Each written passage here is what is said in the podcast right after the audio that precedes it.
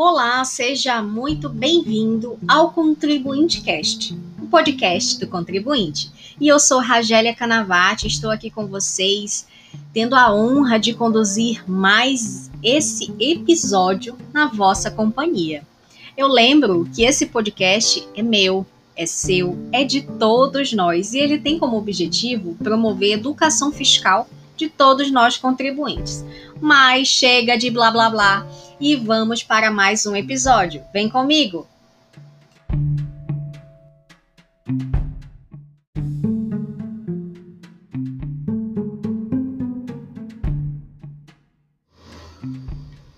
E neste 34 episódio nós vamos apresentar o tema. Abordar o tema, na verdade, né, gente? Exclusão do ICMS da base de cálculo do PIS e COFINS.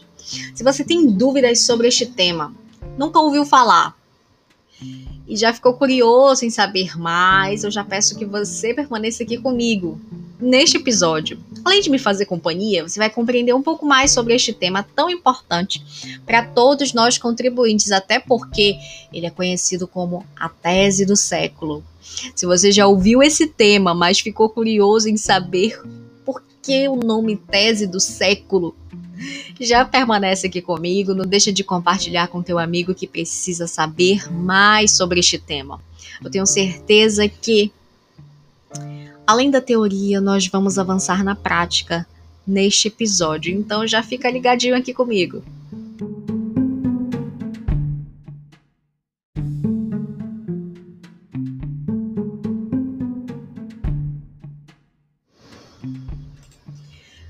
Era o tema 69, que tratava da exclusão do ICMS da base de cálculo do PIS e COFINS. Ele tinha sim repercussão geral no STF, foi julgado em 15 de março de 2017. Contudo, a decisão ainda aguardava um desfecho. E esse desfecho era em razão dos embargos de declaração que foram opostos pelo fisco que buscava a modulação de efeitos e a discussão de qual seria o ICMS a ser discutido, se seria o destacado na nota ou efetivamente pago através ali da apuração débito e crédito. Em maio deste ano, finalmente o STF concluiu o julgamento dos embargos de declaração entendendo que o ICMS a ser excluído da base de cálculo do PIS e da COFINS seria aquele destacado na nota fiscal e não efetivamente recolhido. No julgamento, o Supremo Tribunal Federal ele decidiu por modular os efeitos da decisão quanto à exclusão da base de cálculo e a possibilidade de recuperação de valores indevidamente pagos, de modo que os efeitos somente tenham validade a partir de 15 de março de 2017. A exceção é para os contribuintes que ingressaram com a ação até a referida data, 15 de março de 2017 os quais não estão sujeitos aí à modulação. Ou seja, podem recuperar os cinco anos a contar do protocolo da ação. Agora, sobre este tema, muitas dúvidas surgiram. Por exemplo, como é que eu faço a exclusão do ICMS da base de cálculo do PIS e COFINS? Essa é uma dúvida que logo surgiu, porque a partir do momento em que foi definitivamente julgado pelo STF, publicada a decisão, muitos empresários, tanto aqueles que tinham ações judiciais como aqueles que não tinham ações judiciais esperando esse julgado, ficaram na dúvida. Agora, entenda, qualquer alteração de base de cálculo, alíquota, tratamento tributário, diverso dos definidos ali na legislação tributária, só são aplicados à escrituração fiscal se não houver limitação temporal dos efeitos de decisão judicial. Ou seja, faz necessário que a ação judicial tenha sim transitado em julgado, bem como a decisão judicial ela seja aplicada em relação aos fatos geradores que se referem a uma escrituração fiscal. Logo já vem aí uma situação que eu preciso destacar para vocês, que são aqueles contribuintes que não ingressaram com ações judiciais. Para isso, eu preciso destacar para vocês um ponto específico, que a pessoa jurídica, quando ela é beneficiária e autora de uma ação judicial sem o trânsito em julgado, cuja sentença autoriza ali uma suspensão da exigibilidade de parte do valor das contribuições, ou seja, ela tem uma liminar. Mas ela tem uma liminar para quê? Para excluir o ICMS incidente na operação de venda de bem ou serviço, né? Ou de uma outra matéria julgada ela deve proceder à apuração das contribuições conforme a legislação aplicável, inclusive considerando a parcela que seja ali a exigibilidade suspensa. E como é que se faz isso na escrituração? Então aqui já fica a dica, registro 1010, que se refere a processo referenciado, ação judicial fazendo constar no campo 6 desse registro a parcela das contribuições com exigibilidade suspensa, a qual deve ser igualmente destacada e informada em DCTF. Então, se você tem um processo com liminar, você já precisa realizar alteração na EFD Contribuições e na DCTF. A partir do período de apuração janeiro de 2020, a parcela das contribuições que tenham ali a exigibilidade suspensa, elas também devem ser detalhadas no registro filho, número 1011, que é o que trata sobre o detalhamento das contribuições com exigibilidade suspensa. Agora eu preciso destacar algumas observações bem específicas quando a gente fala sobre os efeitos dessa decisão da tese do século. Porque, segundo o acórdão do julgamento, o RE 574.706 do Paraná, que foi finalizado em 15 de março de 2017, ele estabelece a exclusão do ICMS da base de cálculo do PIS e COFINS por ter sido realizado sobre o rito de repercussão geral. E isso eu falo, é nos termos do 543B da Lei 5869 de 73, tá, gente? Ele somente vincula a Receita Federal a essa decisão após a manifestação da PGFN. E essa manifestação da PGFN são os procedimentos, então tem que ter uma portaria. Como foi finalizado o julgamento pelo STF no dia 13 de maio, como ficou? Então, a PGFN ela editou o parecer número 7698 de 2021, onde ela explicava, ela orientava, tá, sobre o cumprimento dessa decisão do STF, tá, nos pontos incontroversos. Então, o que, que ela esclareceu nesse parecer? Que em relação às receitas auferidas a partir de 16 de março de 2017, o valor do ICMS destacado nas correspondentes notas fiscais de venda não integram a base de cálculo da contribuição do PIS e COFINS, independentemente da pessoa jurídica ter protocolado ou não ação judicial. Agora, em relação às receitas auferidas até 15 de março de 2017, o valor destacado do ICMS nas notas fiscais, eles não integram a base de cálculo da PIS e COFINS, exclusivamente no caso da pessoa jurídica ter protocolado a ação até o dia 15 de março de 2017.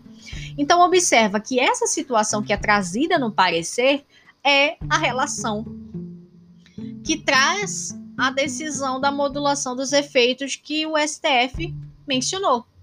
Só que como é que fica na prática a apuração dessa exclusão do ICMS do PIS e COFINS? Por quê? E eu falo aqui para vocês que é uma informação que muita gente tem dúvida. Caso a pessoa jurídica ainda não tenha efetuado os ajustes da base de cálculo, a exclusão da parcela do ICMS destacado ali no documento fiscal, que é a nota fiscal, deve fazer alguns ajustes. Por exemplo, a transmissão da FD contribuição original com os devidos ajustes, caso não tenha efetuado a transmissão referente ao período. 2. Retificação da escrituração originalmente transmitida. Importante que eu destaco aqui para vocês: em nenhuma hipótese deve haver é, o ajuste para fim de exclusão do ICMS da base de cálculo do PIS e COFINS de mais de um período de apuração.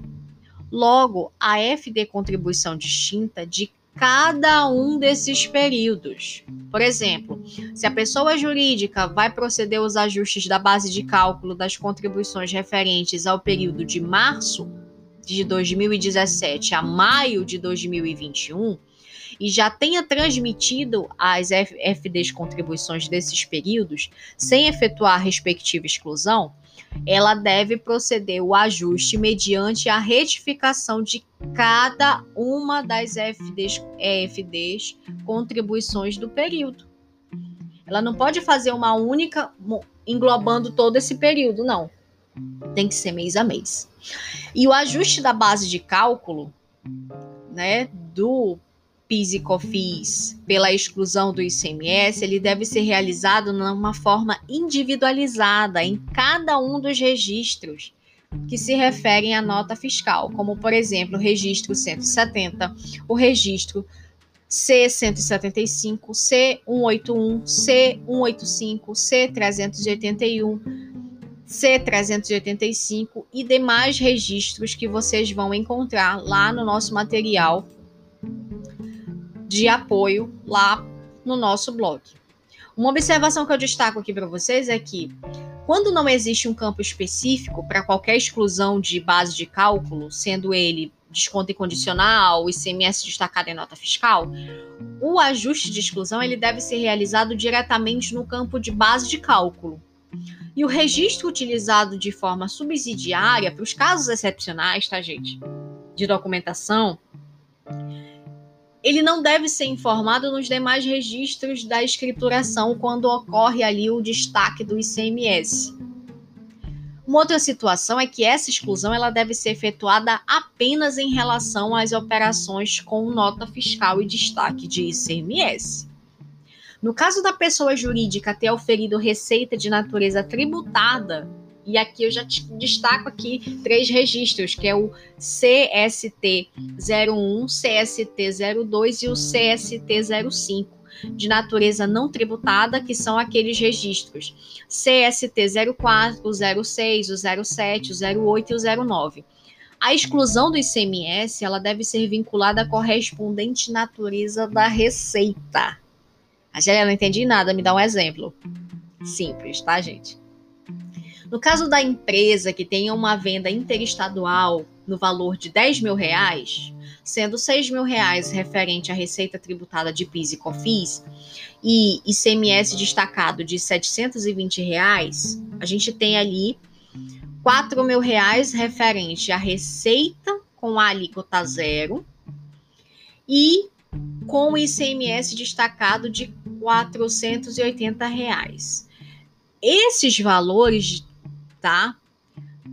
De ICMS devem ser excluídos da base de cálculo de cada item. Não pode o ICMS referente de uma receita não tributada ser excluído da base de cálculo de uma receita tributada. Por exemplo, no exemplo que eu citei, a gente tinha 480 reais de ICMS. Esses 400 reais de ICMS que é de uma alíquota zero, uma receita não tributada, ele não pode ser excluído da base de cálculo da operação que foi tributada, que é aquela de 6 mil reais. Logo, a gente tem aí a exclusão do ICMS destacado, ela vai ser vinculada diretamente o quê? A receita. Então, nesse caso que eu mencionei aqui para vocês, mais registros devem ser modificados esses registros vocês também podem analisar junto com o nosso exemplo lá no nosso material de apoio, que está lá no nosso blog, tá? Agora, importante mencionar uma situação aqui para vocês. Quando a gente trata uma venda presencial a consumidor final mediante cupom fiscal, a escrituração dessa operação no registro de consolidação né, do documento emitido pelo por ECF, ela vai ter uma forma de escrituração diferenciada em relação à nota fiscal, tá? E isso você precisa analisar com duas, dois profissionais, o seu advogado tributarista e o seu contador. Por quê? Porque o advogado tributarista vai mencionar quais são os valores que devem ser realizados, retirados, e o seu contador vai precisar realizar as devidas retificações nas escriturações, tanto da FD Contribuições quanto das DCTFs, tá?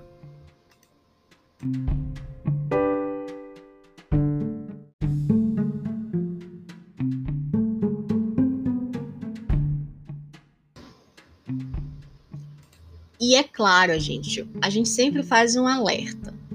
A cada atualização no sistema de escrituração fiscal, sempre baixe o manual atualizado. Por quê? No sentido de atualizar a forma de apuração das contribuições, é, realizando aí o cumprimento da decisão do STF, a Receita Federal, em junho desse ano, editou a versão 1.35 do Guia Prático de Orientação do Preenchimento da EFD Contribuições. Já se pronunciou sobre as regras de preenchimento dessa obrigação, devendo prevendo como deve ser feito o cálculo de PIS e COFINS, seja efetuado sem a exclusão do ICMS. Só que é preciso destacar uma situação, que é uma situação, eu diria que será uma nova tese que está sendo apresentada? Por quê? Porque a Receita Federal ela também está dando um outro entendimento. E esse outro entendimento está relacionado à questão dos créditos de PIS e COFINS. Porque quando a gente faz a realização da apuração para se excluir o ICMS da base de cálculo do PIS e COFINS, essa exclusão está inerente em relação ao destaque das notas fiscais ao ICMS, que é destacado nas notas fiscais de venda. Só que, pelo entendimento da Receita Federal, o que está acontecendo? Eles entendem que o ICMS também deve ser excluído da base de cálculo do PIS e COFINS nas mas aqueles ICMS que é destacado nas notas fiscais de compra. E quando acontece essa situação, isso também afeta o que a gente chama de créditos de PIS e COFINS. Sobre este detalhe, muitos, muitas empresas estão recorrendo à justiça para que isso não ocorra, para que a decisão do STF seja cumprida em sua integralidade, independentemente de entendimento diverso da Receita Federal, uma vez que já transitou em julgado, e até mesmo para buscar a segurança jurídica dos contribuintes. Se você está diante dessa situação, eu já faço o convite. Não é nem um convite, gente, eu já faço a indicação. Consulta o teu advogado tributarista para verificar essa situação por quê? Você pode ser prejudicado, porque a partir do momento em que você faz a retificação da FD contribuições e a Receita Federal tem esse entendimento sobre a, o destaque do ICMS em notas fiscais de compra, isso vai afetar diretamente os créditos que você tomou. E se você tomou crédito de forma indevida, olha, aplicação de multas, juros, né? Importante essa informação. Então, fica a dica.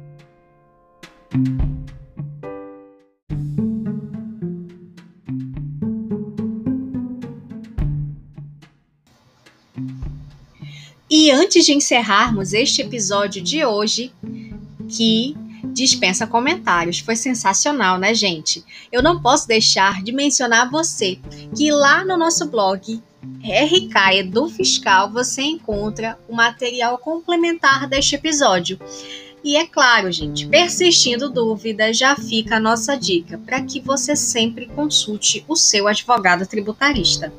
É claro que também, querendo interagir conosco, visite-nos lá nas nossas redes sociais, Instagram, Facebook, LinkedIn, sempre buscando pelo nosso arroba, arroba RKEduFiscal. Então é isso. Eu agradeço pela excelente companhia pela qual você me proporcionou no episódio de hoje e já faço votos, viu, de te encontrar nos próximos episódios. Tchau!